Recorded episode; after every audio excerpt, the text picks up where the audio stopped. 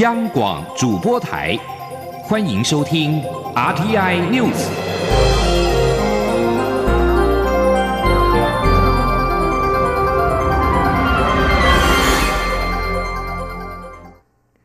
各位好，我是李自立，欢迎收听这一节央广主播台提供给您的 RTI News。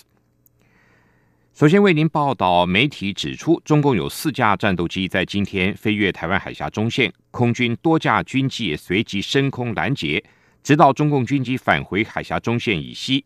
对此，国防部今天晚间证实相关的说法，不过澄清是两架歼十一型战机在上午十一点多逾越中线，但在我空军侦战机适切的应对、增派战机紧急升空拦截跟实施广播驱离等作为之后。共机就返回海峡中线以西的空域。国防部表示，面对各种的挑衅跟威胁，国军仍然秉持不挑衅、不确敌的原则，全力依照相关的规定应处，绝对有能力维护国家主权跟国人生命财产的安全。针对今天有两架中国空军战机一度飞越海峡中线，总统府发言人黄崇彦今天晚间也回应表示。中国如此做法，不仅缺乏国际责任，也是对区域安全稳定的蓄意挑衅，更是对两岸现状的公然破坏。中华民国政府给予强烈的谴责，也提醒中国作为区域的一员，应该停止此类危害区域和平福祉的行为，不要成为国际的麻烦制造者。二零二零总统大选在即，蔡英文总统在党内初选阶段就面临前行政院长。赖清德的挑战。今天，蔡总统南下高雄面对支持者时，除了强调从二零零八年接任民进党主席到二零一六年担任总统以来，始终坚持国家主权，即使面对中国压力，但是蔡总统从来没有让步。总统也呼吁改革已经在持续进行，不能停下来。记者吴立军的报道。前行政院长赖清德宣布挑战二零二零总统大位，直接威胁早已宣布准备竞选连任的蔡英文总统，也让民进党这次的总统大选从初选阶段就陷入应得之争。尽管党内高层积极斡旋，连副总统陈建仁都在日前宣布只做一任，就是希望促成蔡赖配，避免党内分裂。不过赖清德似乎不为所动。三十一号继续他的签书之旅。同一天，蔡英文总统则在总统府秘书长陈菊及行政院副院长陈其迈的陪同下，前往高雄文衡殿参拜。随后，总统也在上百名支持者热烈欢迎下，强调他从两千零八年接任民进党主席，到二零一六年带领民进党打赢总统选战，担任总统以来，始终坚持国家主权。即使面对中国的压力，也从未让步。总统说：“进化会快我让步，他因为从来没有让步，从来没有在主权的问题上让。”总统也表示，这一路走来，他遇到很多困难，很多人攻击他，甚至希望他不要再连任。但是改革已经持续，不能停下来。总统说。改革的进程已经在持续当中。尽管绝口未提赖清德，但是蔡总统却是句句意在言外。中央广播电台记者吴丽君采访报道。尽管民进党内积极促成蔡赖配，不过赖清德从宣布挑战大卫开始，就直接向高雄市长韩国瑜较阵，希望在大选时能够跟韩国瑜进行一场君子之争。赖清德今天回到老家新北市万里办签书会时，针对韩国瑜在三十号在脸书 Po 文，被外界认为是在暗示他不会参与二零二零的总统大选，但是赖清德对此则持保留的态度。赖清德说：“是不是要参选二零二零的总统？恐怕意愿上面要请韩市长亲自出来跟社会大众说明，才有办法了解。”那当然，我个人是期待能够跟韩市长来一场君子之争啊，谁赢谁带领台湾继续往前走。对于高雄市长韩国瑜三十号出席一场爱心演唱会，面对媒体追问是否参选二零二零总统大选，即兴的唱出了“我坚持不考虑二零二零”。随后又在赖群组表示，就这四年的时间，会让大家看见自己履行诺言的决心跟毅力，让大家看见高雄的成长及改变。对此，国民党发言人欧阳龙今天则表示，国民党主席吴敦义近期内会去跟韩国瑜恳谈。在有结果之前，大家不用做太多的揣测。初选一直都在按时程进行，目前都还言之过早。金管会正在研拟 STO，也就是证券型代币发行的管理办法。金管会主委顾立雄今天表示，铺选金额达新台币三千万元以上，就必须进入金融监理沙盒的实验。如果实验成功，就会修法核发另类执照。称为 STO 小型交易所，不过他也强调，三千万元的门槛只是初步的规划。四月份将召开公听会，听取各界的意见。记者谢嘉欣的报道。针对虚拟货币管理，金管会跟上国际趋势，以证券型代币发行 STO 来纳管首次代币发行 ICO，相关规范将于六月出炉。金管会主委顾立雄三十一号参加金融科技论坛时提到，目前规划 STO 铺险金额在新台币三千万元以下者可豁免，不需进入金融监理沙盒；但三千万元以上者则需进入沙盒做创新实验。他说：“因为现在监理沙盒的总铺险金额不可以超过一亿，一亿可以再放宽到两亿嘛？那。”在三千万以上到两亿中间，我们先先进入沙盒来进行实验嘛。那这个在沙盒的进行实验当中，那就来看看呐，你这个 STO 专门为 STO 的交易所应该要有的样子。哦，有的有的样子是什么？顾立雄表示，一旦实验成功，就面临修证券交易法，开放 STO 交易所牌照。目前规划是比照美国模式，以核发另类执照的模式，让创新业者成为 STO 的小型交易所。因为若放到证交所或柜买，业者可能会不高兴。顾立雄强调，四月十二号将召开公听会，收集各界对于进入沙盒做实验的金额门槛等意见，目前皆是初步规划。另外，他也提到，去年开放监理沙盒实验申请至今，共有八件申请案，其中已有一件与债券发行相关的案子，因创新性不足遭到驳回，其他三件则是通过。中央广播电台记者谢嘉欣采访报道。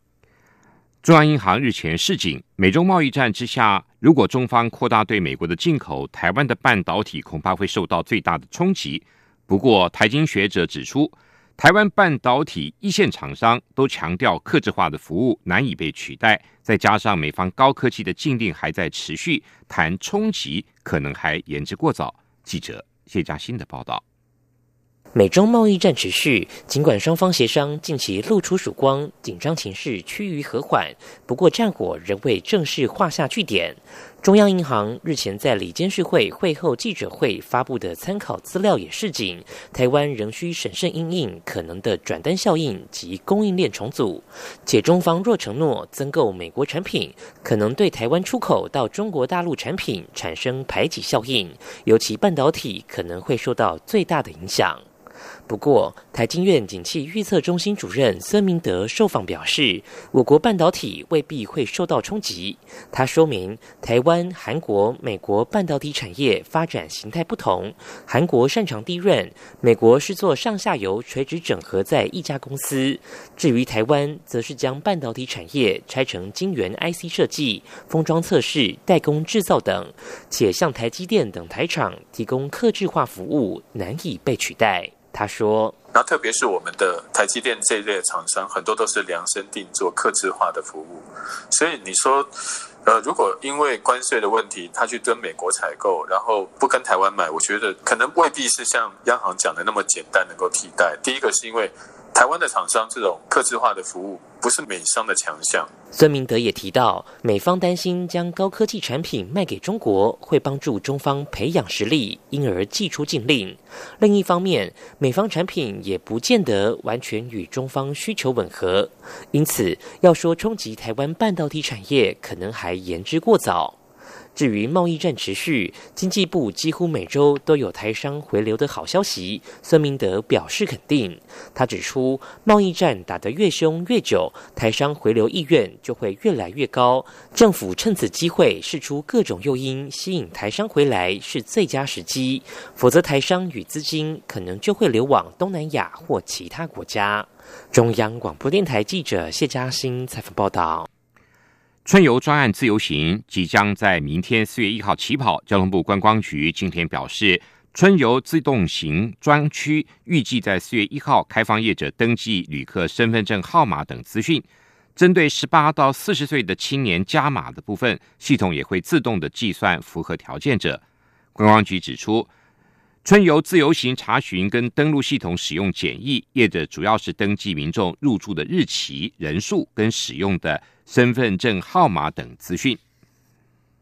中央气象局表示，随着东北季风从今天开始逐渐增强，虽然白天各地的高温都在摄氏二十度以上，不过华南云雨区从今天晚上开始东移，今天晚间开始到明天清晨，将是这一波东北季风威力最强的时候。北部的最低温会下探摄氏十五度。气象局也表示，今天晚上直到明天，不仅北部的降雨几率明显的提高。降雨的范围也会扩及到中南部。反对英国脱离欧洲联盟的运动人士，三十号在北爱尔兰跟爱尔兰边界六个不同的地点抗议，因为他们担心脱欧之后又将回到边境安检的日子，和平、就业跟生活都受到影响。英国脱欧之后，北爱跟爱尔兰之间绵延五百公里的边界，将是英国跟欧盟唯一的陆上边界。届时怎么维持边界开放，是各方确保英国有序脱欧时的一大障碍。主办单位估计，从西北部村落布利珍德到东部沿岸的卡里卡克隆，约有一千多名本地的人在当地聚集抗议。反脱欧边境社区组织三十号晚间也在爱尔兰边界的村落基尔蒂克洛赫举行了烛光守夜的活动。英国原定在昨天离开欧盟，但是后来延后至少了两周。英国、爱尔兰跟欧盟都表示希望避免边界人士的检查。在一九九八年的和平协议终结长达三十年、夺走了约三千六百条人命的暴力之前，北爱跟爱尔兰边界都设有军事哨站。南韩总统文在寅今天撤回了科技资讯通信部长官赵东浩的提名。国土交通部长官被提名人崔正浩则主动的放弃提名资格。日前获得文在寅提名为内阁部长的七个人当中，就两个人都已经被淘汰出局。韩国联合通讯社指出，这是文在寅执政以来首次撤回内阁长官的提名。分析认为，两人出局是被在野党跟舆论指责所逼。赵东浩被怀疑曾经利用国外公务出差时，利用公款旅游花费巨额的款项。送儿子出国留学，并且参加海外假列的学术会议等，遭到舆论指责。崔正浩则被搞房地产投机，变相赠与财产给子女。南韩总统府青瓦台跟民沟通首席秘书尹道汉表示，赵东浩在听证会上被指不符合国民要求，青瓦台方面经过内部的讨论，最终决定撤回对赵东浩的长官提名。对于崔正浩，尹道汉表示，青瓦台也决定严肃的对待崔正浩涉及房地产投机的情况。就在历史性的泰国大选结束后的一周，泰王瓦基拉隆功三十号发布声明，撤销前总理戴克辛所有过去获颁的王室勋章。声明指出，最高法院判决戴克辛贪污有罪，而且戴克辛还面临多项的其他罪名的指控。但是戴克辛却逃往国外，非常不恰当。戴克辛二十五号在香港接受专访，指出这次泰国大选有舞弊跟操纵的状况，目前都是在确保军方能够继续掌控泰国的政权。泰国的选务委员会还没有公布最后官方的选举结果。亲戴克辛的维泰党在这次大选拿下约一百三十六席的众议院席次。维泰党并联合其他六个政党表示，他们已经取得众议院过半席次，有权阻隔。不过，亲军政府的公民力量党也宣称他们有权阻隔，因为公民力量党获得最多的选票。以上新闻由李自力编辑播报。谢谢收听。